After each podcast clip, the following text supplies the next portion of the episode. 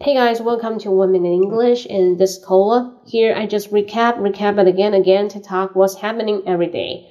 Yeah, like usual, and after watching the tons of the videos of teaching English, I think some ones are just a blow up. I don't think they really hit a point because they're standing in the same place and bragging themselves they're good at English or someone born with a native and they would think, I can teach you, I can judge you uh, that's unfair for some celebrities. They have um, just improving trial and error because everybody has a different expressions.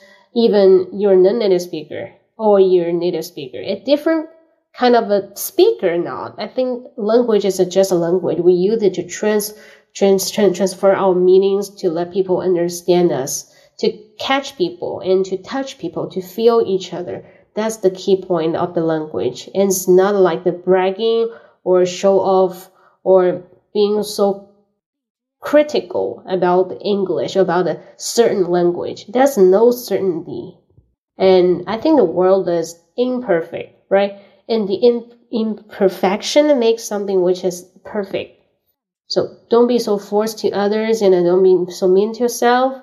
If you think you're okay, just congrats. But if you think the others is not okay, and don't be um, so picky on it, okay?